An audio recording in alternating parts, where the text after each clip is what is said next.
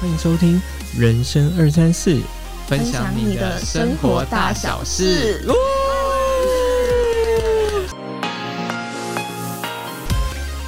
那我们今天要聊的是同事间的悄悄话嘛？对啊，对对对偷偷讲一些心里话。因为因为为我觉得其实同事彼此之间聊一定非常精彩，因为你们有共同的共鸣，知道？但是我不知道我们二十岁跟三十岁还会有我们经历的应该不太一样。不太一样，但我觉得这种这种工作的火花是不是通常都会就是很多会雷同啊，我会雷同？嗯感感触上。那那我们就是先约定好，我们录制的时候，我们就是用呃比较以人性本善的方面去讲，会啊会啊，当然当然当然，对对对对对，没错。这样不然我怕就是被攻击到的人嗯，会会不太好。所以我们现在到底是算同事还是算朋友？呃，其实这是一个很好的问题哎，嗯，就是我们这样子聊天，感觉很像是朋友，但是其实我们好像也算是同工作伙伴。哦对，对所以其实我们也算是同事，对但其实同事好像以我们的状态，其实同事是可以变成朋友的，对不对？对，可是同事真的可以当朋友吗？就是我觉得这个问题真的非常的开放性，嗯对，同事真的可以当朋友吗？嗯其实我觉得要要看缘分啦，要看缘分。就是如果你跟他没有，呃，因为其实同事大部分都是，不是有一句话，人家说，呃，上班好同事，下班不认识嘛。你哦，对对所以大部分的人在上班的时候，我们同事之间一定会就是讲工作室讲的很顺畅。嗯可是如果我们今天连下班可能都在彼此分享目前工作上的呃可能资讯更新啊，或者是有什么新的想法或创意，那其实感觉就已经变成是一起合作的伙伴了。嗯然后如果有这样合作的伙伴，你其实才会慢慢的感觉说，哎，这个好像其实是可以当朋友的人。嗯会是循序渐进的，其实对我觉得是循序渐进的。嗯就我们也不可能一开始见到彼此的时候，我们就说，哎，你就是我的好朋友。人家会把你当怪人吧，办公室怪人。对啊，但其实我我我之前有观察过，有一个就是我有一个朋友，然后他觉得说，呃，同事之间不应该当朋友。嗯我听他的原因，其实我觉得好像也蛮有道理，但是我还不知道要怎么克服。他就说，呃，同事之间就是如果假设今天我们是一起入职的，那嗯或者是你可能比我早来两个月、三个月，但我们一起做一样的事情，可是日子一久，你可能会变成我的长官，或者是嗯我可能会变成是你的主管。嗯那其实之间彼此的心结就会有。呃，很认真上班的同时，又要不被同事发现我今天在就是好好的处理一下我等一下要讲的稿，听说你今天文思泉涌，状态非常好。也没有也没有文思泉涌，但就是会有一些想分享的东西，觉得如果错过那个村就没有那个店了，所以就是要在那个时间点把它记录下来。哦，对我就会就可能做事做到一半，突然哎、现在有点灵感，然后对赶快把它记录下来。过得好充实哦。那你今天都在干嘛？我今天都在上课啊，我们我们现在大学开学，然后就是第一周远距，然后现在就很多课程都变成是线上实体课，然后我这学期有修一堂课，就是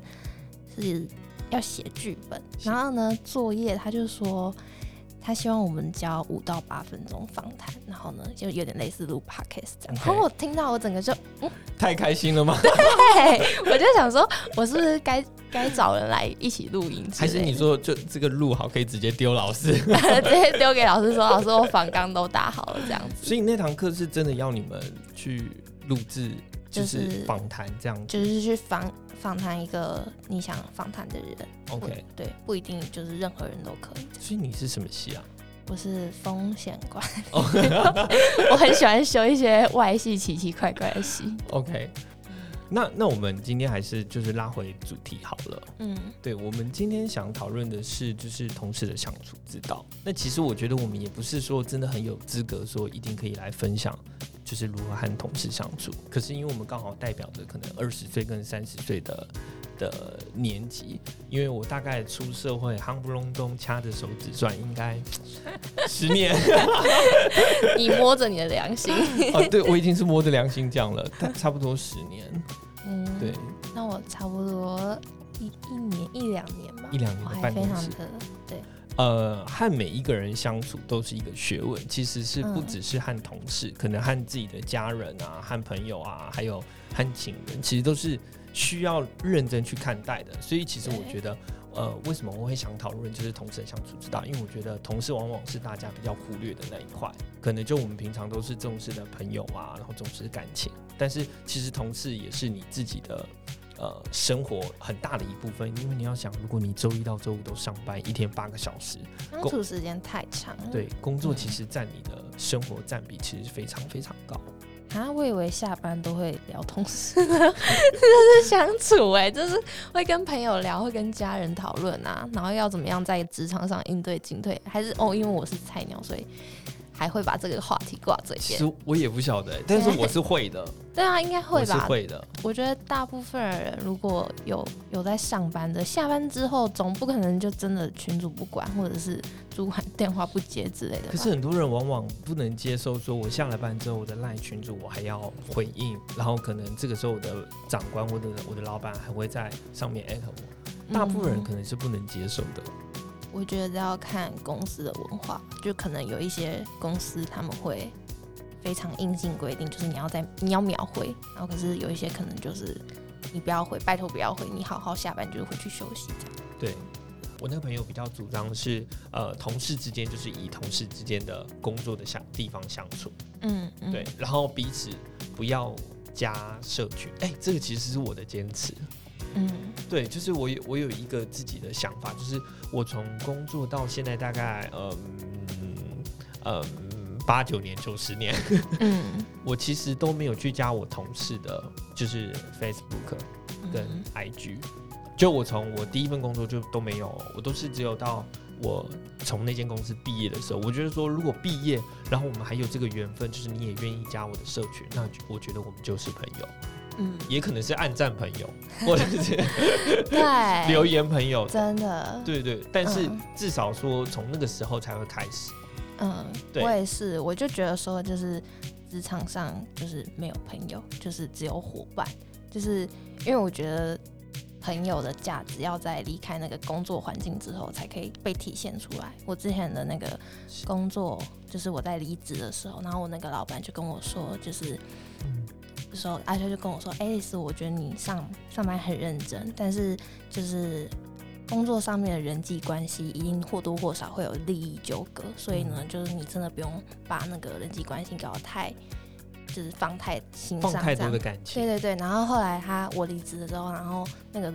老板就来发了我 IG，然后呢还有继续留言关心我，然后我就觉得 Oh my gosh，就是我终于懂他那个时候语重心长的跟我讲这句话，就是我就觉得合得来的人，就是你在离开的时候，你才会知道说，就是那个关系是不是存在的。对对对，缘分这个时候才开始。而且你看，嗯像我们刚刚在讨论，就是说，如果今天我在上班的时候，应该是我在工作的时候，我就加了朋友同事的 IG，嗯，那我加了 A，结果我没加 B，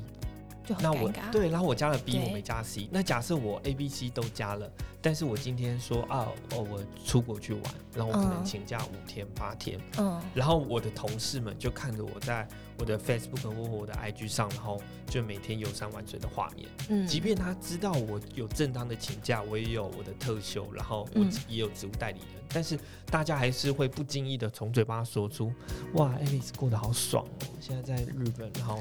花想花的水。那就是人性啊，对啊就是人之常情嘛。对啊每个人都会啊，不要太苛刻。对，所以那是好好好意的。那如果不好意，嗯他就会说啊，真的是差的嘞，就是都留一些烂摊子给我做，然后自己人不知道跑到哪里去，就会大家都会有比较负面的想法。嗯，对，所以其实我真的是还蛮坚持，我到现在一直都是。好，那对啊，那你说就是这就是所谓的工作上面的小细节，就是如果你有注意到那很好，没注意到就就完蛋啦，就很像那种破窗效应，有没有？就是垃圾丢在那边，然后大家都不去捡，然后呢就大家就一直去去丢。那如果同事之间你有一个小细节没有被注意，然后被讨厌了，然后大家没有说破，可是就在那边。然后可能就只是你发一个线动，然后你没有注意到这个细节，然后被人家这样传到别人耳里，那你觉得一开始没有注意的那个破窗要怎么样慢慢把它修补起来？就是那个同事之间维持还是能够维持比较好的关系，这样。对，但其实像你刚刚讲的那个同事之间的细节跟观察，嗯，这个我记得我有一个东西要分享，我想一下。其实我我我想说，哎、这这个是我自己遇到的状况，就是嗯如果有刚进就是公司的职场新鲜人，常常会嗯一直忽略这几件事情，嗯，然后都是这种就是你说的呃职场的小细节，可是明明很简单，但是大家却没有注意。譬如说像是接电话，嗯，然后如果你旁边的同事不在，你可能就哎、起来帮忙接一下，哎那个那个哎喂你好，哎那可能 Alice 现在不在位置上，请问有什么事可以帮你留言吗？然后他可能会觉得说要跟不要，但是有些人可能会接电话起来。第一个是 他选择不接，然后第二个是他接起来就是说：“哎、现在去上大号。”那或者是他今天休假，嗯，那我觉得其实就是会少了一点就是工作的 sense。嗯，对，所以其实我觉得那种细节都是一开始一定要去稍微学习一下，去感受一下。然后可以多看多听。对，就是哦，你电话可以帮忙接，然后你明知道他可能去厕所，你可能就可以跟他说，呃，他现在不在位置上，那嗯是否可以帮你留言？那如果他今天请假，你可能就可以说，嗯，他今天跟客户有约，或者是他现在有在接待客户，那是不是方便留个电话，之后我请他再回复你这样子？你帮他就是做好他的面子。做好公关，他可能会觉得说，哇，我的这个接洽的人，他其实工作很忙，然后一直都有客户在找他，对，然后他就会觉得说，哎、他真的是有在做事情的，或者是会对他比较有更多的信任感。就会比较像是一个 team 在互相帮忙，就是能够有一个互相 cover 彼此的 team，我觉得也是一件工作上蛮可遇不可求的事情嘛。对对啊，对，所以其实我觉得在工作上，如果能遇到真的愿意帮助你的人，嗯。然后确实是可以值得继续就是深交的。嗯但是我觉得就是把自己的礼貌、礼仪跟基本的自己的仪态把它做好，然后这是第一个外显的部分，然后内显部分可能是把自己的工作职掌做好。嗯，然后我我觉得说那种礼仪就是你有去注意到别人的细节，就是我们进一个公司，可能我们会去观察我们的同事在干嘛。然后有一些人他可能就是呃，他我不知道他什么星座，可能处女座，他你给他的 email 或你给他的文案，可能标点符号一定是要半形或全形。那有一些他真的有人会注意这个、一定非常多，真的，对，而且我那时候主管跟我说，就是你寄 mail 给人家的时候，然后不是会有那个什么 CC 给对方，然后那个顺序，就是如果职位比较大的，你把它放在很后面，有一些主管可能会就是对。暴气，对，就包含连 CC 都要就是去确认，而且你 CC 你还要去去想好，如果你今天给的是 email 都没有名字，那还好；嗯。那如果有名字的话，你还要可能还要把抬头打好。对。对，对对。真的是就，就是我们会去观察，然后有一些人，譬如说，我也觉得他可能会就是他会有 email 收发症、强迫症，嗯，他就会一直去收 email。然后或者是去把他的就是 line 上面的红点给按掉，然后所以所以其实呃，你在你在说你在跟我说你的那个平常 email 收我发的我习惯是没有，吗但是我我是观察我身边的同事，其实真的都会有。嗯，然后有一些人是讲话很单刀直入啊，有一些人是修饰圆润，那有一些人我真的听不出来他是在讲计划还是讲干话，就是每一种 同事都会有，所以 我们就会就是去观察这样的同事，然后去知道说他们在意的东西是什么。对嗯对，好，职场上可以试出一些善意，嗯会让你的职场缘更好。嗯，可是有一些有的时候好心不一定会有好报啊。那你有没有就是那种你施出善意，然后却得到对方无情的对待哦的经验有吗？还是朋友很多都跟你讲？我懂你的意思，但其实我觉得我的我的四出善意是，呃，是我的四出善意是就是行为上的善意，因为其实我们嗯在认识同事的时候，你不可能一下就很了解他，所以我们会做很多行为上的善意，比如说可能哦我们一起进出大门的时候，哎、他刚好遇到他要出来，那可能我就哎、门开着，哎、然后就直接在里面当门神。就让他先先进去。啊 那或是我要进电梯的时候，哎、他刚好也去，那我就是用手去扶一下电梯，让他进来。嗯那可能要出去的时候，我可能就是呃，我可能会当最后一个离开的，就是会让大家先出去，那我才出去。就是这种生活小细节，你可以让他们对你有印象深刻。那有印象深刻之后，你再跟他们交手、在做事情的时候，他们其实对你这个人就本身有一个好感的影响了。嗯，对，所以我我觉得事出善意是，我我觉得所谓善意本质上不不是说我一定要想着有回报，但是这种举手之劳的在职场上可能会让人家留下对你有好的印象啊，然后他可能会更记得你。未来他如果你有事要帮忙的时候，他第一个对你的期待，他可能是正面的，所以你跟他讲事情的时候，他就会比较以正向的方式来去看待。嗯，但我觉得这可能是心理上的错觉啦。嗯，你对你有一直在职场上维持这样的习惯吗？呃还是只有在菜鸟的时候？我一直都有，包含到。就是出来，尤其搭电梯这个，还有进出门这个，我觉得都是非常基本。就是我每天上下班如果有遇到，我一定会就是这样做。哦，对，当然我记得我学生打工的时候有一个漂亮的女同事，然后她就问我说：“哎、圣诞节有没有空？”然后我想说：“嗯哇，这同事也太直接了吧。”嗯然后我就说：“有啊。”然后她就说：“那我那天跟你换班。” 你为什么边讲的时候眼神要一直往外面飘？没有没有没有，我只是觉得，就是我那个同事很很直接，所以这可能就会呼应到你，就是说，嗯，就是发发出善意，但就可能没有好报的时候就在这里。而且我觉得录 p o d 蛮需要临场反应，就跟工作一样，就是你根本没办法预设你明天要做的工作是你有没有这个能力可以去面对。对，然后，没错，如果你今天今天已经想了很多，然后明天一个突发状况，你没有那个危机处理的反应，就对直接打趴。我我记得我一个同事就有跟我分享过，嗯他说你每天工作，你可以只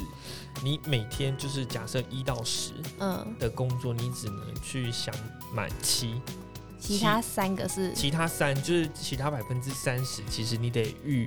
预留给就是当天的突发状况，对，可能会有同事，然后可能会有电话，那可能你的千层嗯有什么没过，或者是会有临时的会议。嗯，所以他说，如果你一天可以工作到七十 percent，那其实你就是一个非常好的工作者。嗯，对，这是我的一个前同事跟我分享的，我觉得确实真的蛮有道理的。嗯，对，我也觉得，就就开始不会再对自己什么事情都要求要一百分再交给主管，可能你在做到六十分，你就要先给对方看一下，哦，对然后再去确认说这个是不是主管想要的。对，嗯我觉得你讲的这个真的很有感。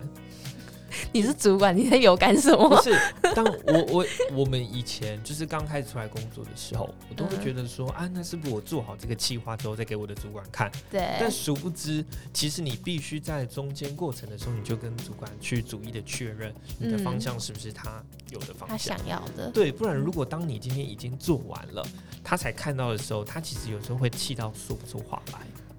对，他就会觉得你花了这么多时间，然后给我一个我不想要的产值。对，对，因为对于老板来讲，他会有一个心态，就是呃，我不是花钱来让你学习的，他会希望你可以有一定的能力跟跟程度来嗯做。当然，就是社会新鲜人，那不可否认，但是社会新鲜人他一定相对的给的条件跟资源是是比较比较少的，嗯对，所以他可能就会有比较多的包容度。嗯，对，但是对于就是职场的人，他会希望就是说我花一样的的的薪资，但是我当然是希望找一个最厉害的人。嗯对，所以他他很难接受，就是说你整个东西都已经做好之后，他才知道说这个方向是错的。嗯对，这个我其实在职场上真的是就是蛮有感的，所以得时不时就一直回去确认主管的方向，诶，这样子是确确保没错，然后甚至是可能可以就是我跟他对谈之后，那我可能再把记录用 email 的方式，或者是用 line 的方式再重述一次我刚刚所讲的东西跟这个方向。那嗯当然，一方面是为自己留下一个保护自己的工具，然后一方面也是嗯让他再重新检视过，就是他刚刚确实可能他可能刚好不专心，或者是没有进入状况，他可以都借由就是你给他的重点整理来去确认说你给的这个方向是没错的。对，我觉得保护自己这一点，你刚刚讲的很有感，就是因为有的时候就是你提出 A 方案的时候，我不知道啊，就好像有听说别人在就是就是导演在跟广告公司厂商在谈合作的时候，然后原本选的 model 一好了，他原本是给他，然后呢之后再多多给他选了 A B C C D 这样子的 plan，对，后面的计划这样，然后后来发现最后厂商要的是 A，然后后面那个多的都只是为了要再。回报给更上面的老板看，说哦，我们有在做事，我们其实做了很多选选择才选到那个 A，可是其实一开始的时候就就已经就已经说好就是说好一定要，A 了。对啊，但其实工作就是这样，就是他们也知道说后面的只是是真，忙还是但是他们就还是需要做，因为要把这个形式做足。对啊，就不懂为什么工作上面会需要这么多的形式嘛，还有这种牵扯啊，然后那流程为什么一定要这么的繁复负重我？觉得我我个人的观察，我觉得也有可能是为了想要达成目的，因为嗯对于、对于如果你今天想达成一个目的，但是你你后面有铺陈好哦，因为这些结果，所以我们得到结论 A 是正确的。像我目前待的行销公司，我们就会有一个问题，就是呃，嗯可能呃，老板会一直希望我们去做一些我们想做的，呃，老板会希望我们去做一些很很很有突破性的东西。嗯那这个时间点，我们就会去提出说，啊，那我我用 A 计划，我用 B 计划，然后可能过一两个月之后，我再用 C C 计划，然后我去做比较，然后比较出来说验证 A 对我们来讲其实是最有效益的，嗯，然后由这样子。我们可以继续在 A 部分去做，可是如果你 B 跟 C 都没事，老板就会觉得说你都没有尝试过，你就跟我说他们不可能。嗯，对，所以其实像我们目前这是很真实的，现在会发生的事情。就而且现在又是大数据时代，大家都要数据。你跟我说这个方案好，你要跟我说为什么要支持他，才给我提出一个数据，给我数字看那个，告诉我说哦，这个真的是最优秀的。对，说我目前所做的工作，其实某种程度上算有成就感的。你说现在吗？还是有成就感的东西是，就是呃，我进公司的时候，我就提了一个专案，嗯然后这个提了这个专案每年会花老板大概一百万以上，哦这么多，就是很小的一个专案。有可是有花到这么多钱吗？呃，对，大概会一个月一年大概要花一百左右，也没有可能没有到一百五那么多，但是一百跑不掉。我不记得我拿公司我多少钱，我好像也是参与专案的一份子，哦，对对 但我对对。不觉得我有拿那么多钱。所以你知道，就是我这个计划写上去，然后到每个月的请领，每个月请领，然后这样现在夯不隆咚也花了几百万。所以你说有没有成就感？这个成就感是老板愿意继续花这些钱，其实某种程度上就是对你的的认肯定。可，对，嗯所以我觉得或许他没有哦明示暗示，没有明说，但是我觉得这某种程度上就是一个最大的成就。哦，对，所以你才会知道，就是我可能对大家都还算富有情感，因为我觉得我是真的有用心的去做经营，然后我是嗯真的是希望可以带一点东西给大家。嗯，对，怎么办？我整个话题都围绕在很笼统这件事，不会啊，我都没有办。法说的很明哦。你刚刚你刚刚有点出那一百五十万，就是我们 刚刚的那个 亮点，这一段的亮点，剪辑是不能剪掉。一年真的大概都要花一百一百多万，嗯，对啊没没没没什么感觉，对不对？没真的真的没有感觉。那如果还想就是回味一下其他工作，那如果要说的话，一定有好的，那一定也有就是你觉得不太让你学到最最多的，就是你会觉得那一段时间很痛苦，学到很多，可是要你再回来一次，你不可能。可是要你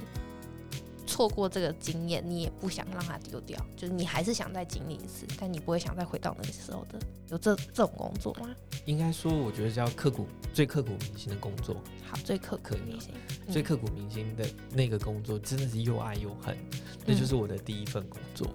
我的第一份工作去科技公司当企划，嗯对，当企划。然后我是做我们那个公司是做旅游 APP 的网站，所以我得嗯去做一些就是旅游的企划，然后将它付诸于真实的事件，然后去找一些名人来去做合作。嗯那个时期还非常早，那时候做 APP 的公司还非常少。嗯对，所以呃，嗯我进去之后，然后就有一个主管带着我，大概我也不晓得年龄，然后我那时候就会跟着他一起做 PPT，然后那时候也会有实习生，嗯，所以你那个时候身份是正职吗？正职正职嗯正职，对，就是我要进去之前，我还要做好几份企划书，然后去跟老板报告。提案这样子。对对对对，然后嗯然后最后有被录取，然后也很荣幸可以就是进去那边工作，然后我就嗯跟着我的一个主管，然后他就开始带我去跑，都是大公司，就跑可能，然后那时候其实嗯就见识很广，见识非常广，然后我那时候去。去的时候就是也都很紧张，然后每天工作就是压力非常大，因为他就会连，呃他应该听不到啦，你们还有联络吗？啊、没有，嗯，就是我们连半夜的时候，他都会说，哎，这个东西我跟你对一下。我明天要，然后就是我可能得熬夜，就是把这个东西给赶出来，嗯然后我们明天就实际就要去剪报这个东西，嗯然后就是我她就是一个女女强人，其实我真的很佩服她，我也很尊敬她，然后我们就一直这哦。样跑来跑去，跑来跑去，然后我们可能有时候真的会累到，或者是我们没办法达成，然后我们就会在捷运，我记得很清楚，中山捷运站。嗯，然后一楼的那些那个长长椅上，然后我们就坐在那边，然后我们就就互相诉苦，然后就哭了，你知道吗？就是会讲到，哦会，那个真的是很就是因为你花了，欸。对，因为你花了很多心力，然后你也真的很想把那个东西做好。你不要眼眶泛红哦，对，还好录不到眼眶，所以那时候就其实真的是，就是我们就会在捷运站上面，然后就是一、嗯。就是大哭，因为可能就是工作压力很大，然后呃会希望可以把达成的成就达成。嗯，但虽然我们在那间公司大概只有待半年的时间，因为后来那个公司的资金上有一些问题，但是嗯。那个主管还是非常照顾我，嗯。然后就把我带着一起跳去其他的公司。哦对，这革命情感哎，是革命情感，但是我得说，我们不是就是那背叛老板说跳去其他公司，而是嗯。因为这个资金上已经是薪资的部分已经快要发不出来了，嗯，对，然后所以已经有部分人已经被积欠到薪水，所以我们嗯。那时候就毅然决然的，就是我们直接跳到其他的公司。嗯，对，当然是去了其他公司之后，因为可能跟他原本的属性比较没那么合，嗯，就是我我们到了真的是旅游业里面去做，嗯，对，然后他可能三个月之后就离开，然后我可能在那边一待就是很多年，但是我觉得那是对我最刻苦铭心的一个一个行业，因为他确实带了我去见很多那些公股企业的就是总经理啊，嗯，然后跟着他一起去聚餐啊，然后聚餐就会看到人情冷暖啊，嗯然后需要帮忙倒茶水，诸如此类小弟小妹要做的工作，嗯，然后就是我的主管他都会真的去弯下腰，然后去做那些事情。嗯，所以我觉得，呃，身段放软，放到最软的那个那一刻，我真的有很近的见过。所以我到现在我在工作，就是如果能礼让，我都是会礼让。就他是用身教来跟你说，对对对职场上的应对进退，对，而且这种就是刻骨铭心的，通常都是要一起喝过什么解酒药啊，才可以知道说宿醉有多痛苦的那种战友。就对啊，就不然之前都在说什么朋友也有分很多种，然后同事分很多种。讲什么？像我像我这比较近期的工作，然后我嗯就有就是同事中有出现两个非常好的，我觉得这个同事是已经可以到的当好朋友的程度。嗯哼，对，然后就是我不晓得我有没有分享过，就是呃，我我们一起工作，然后我们可能为了一个目标而去设定，就是为了这个专案，然后我们可能要去做执行，但是我们都会彼此一直去想着可以怎么做让它更好，然后我们会就是连半夜都在丢这这些资讯，然后让彼此是互相成长。情就是职场上的对异性互动，这个这个也是一个问，也是一个大灾问啊。就是你对于就是职场上的异性同事，因为我之前是在有在某健身房当过业务，然后那个时候客人如果会约我的时候，我就可以说哦，那你应该不希望我跟每个会员都会这样子，就是单独出去吧？可是这是可以面对客。就是会员的时候可以这样回答，可是如果当今天是同事男同事约你说哦，有一些工作的事情想请教你，或者是对这这种方式，你要怎么去跟职场上的异性相处？我觉得我就想听听看你会怎么应对这样子。没有没有，那那我想听。那后来那个男同事在约你的时候，你有跟他出去吗？我男会员还男同事，男同事，男同事在约我。对啊，你不是说就是男会员约你，但是你可能会拒绝掉他。对啊那，男同事呢？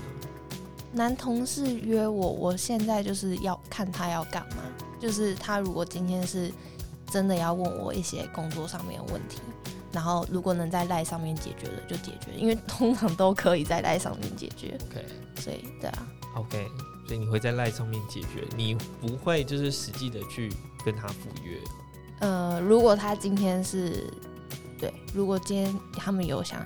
但是在职场上的男生没有这么逊的啊，就是你知道，呃，通常都是二十岁刚入社会，然后大概三十几岁就很好骗二十岁的，你知道吗？就是 不是很多男生在当兵的时候都说被兵变被兵变嘛，然后我们说一个很好的理由就是你现在的对手不过那是十年后的你，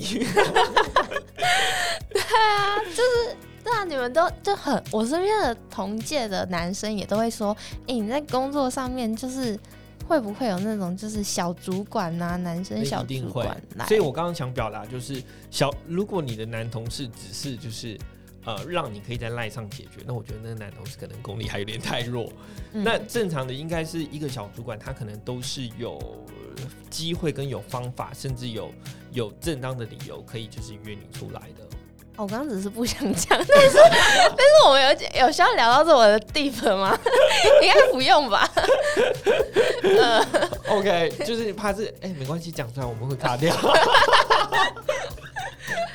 就是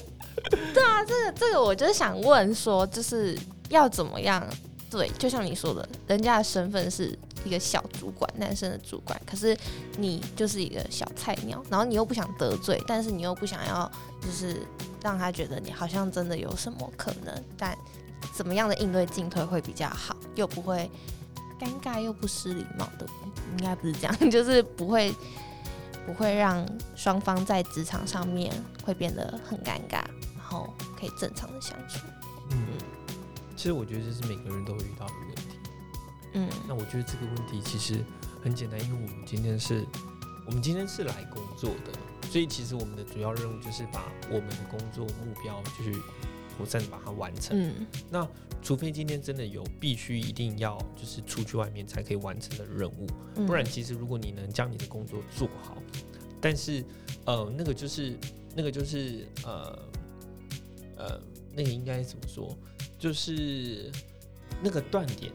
那个断点其实你是可以明确的，只要觉得有超过，但是你可以去在那个地方把它做切断的，即便让他感到不舒服，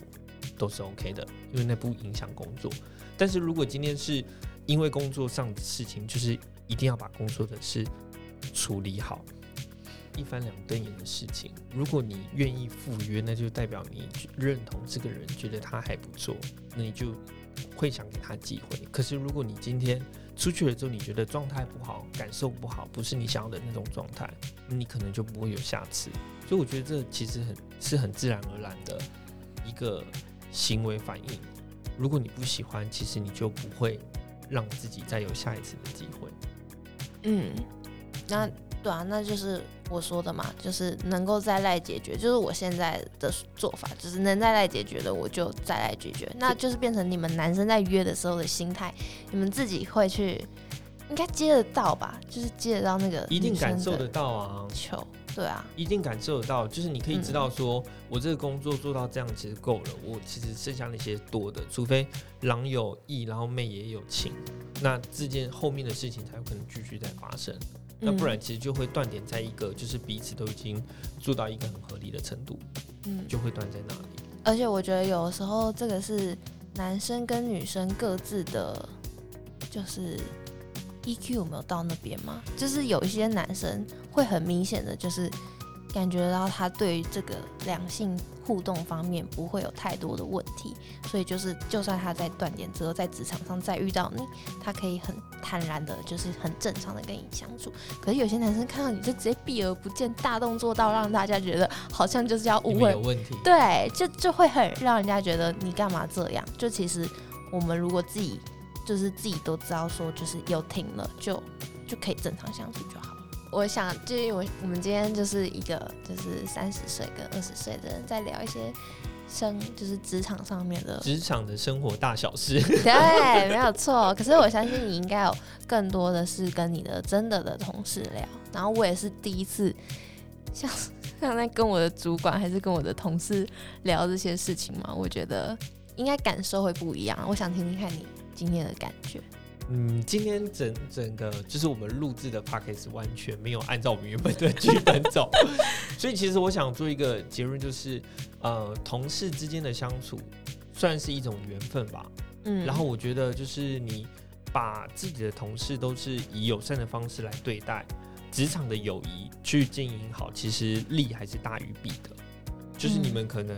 呃。会互相提供专业的建议，会互相帮忙，然后可以分担工作上的压力，也可以分担工作上的情绪，就不只是工作，包含你私人的情绪，都会让你在职场生活中表现得更好。然后甚至是你未来可能都还有更多的合作机会，可能就像我们现在坐在这里。可以哦，对，所以其实我觉得就是，我觉得就是人性本善，然后我们去把我们职场上的每一个细节都把自己要求好做好，那我觉得就是，就是我想要做的一个小总结啦。嗯，对，因为我觉得前面 maybe 我们没有跟着我们想聊的东西在聊，但是我觉得也没关系，因为至少我们核心的那个。价值观是有被扣回来，有扣回来，而且至少我们，因为今天我们本来就是二十岁跟三十岁嘛，所以二十岁一定有比较少的工作经历，但是三十岁也不是说他就一定比别人厉害，而是他可能有一些东西是可以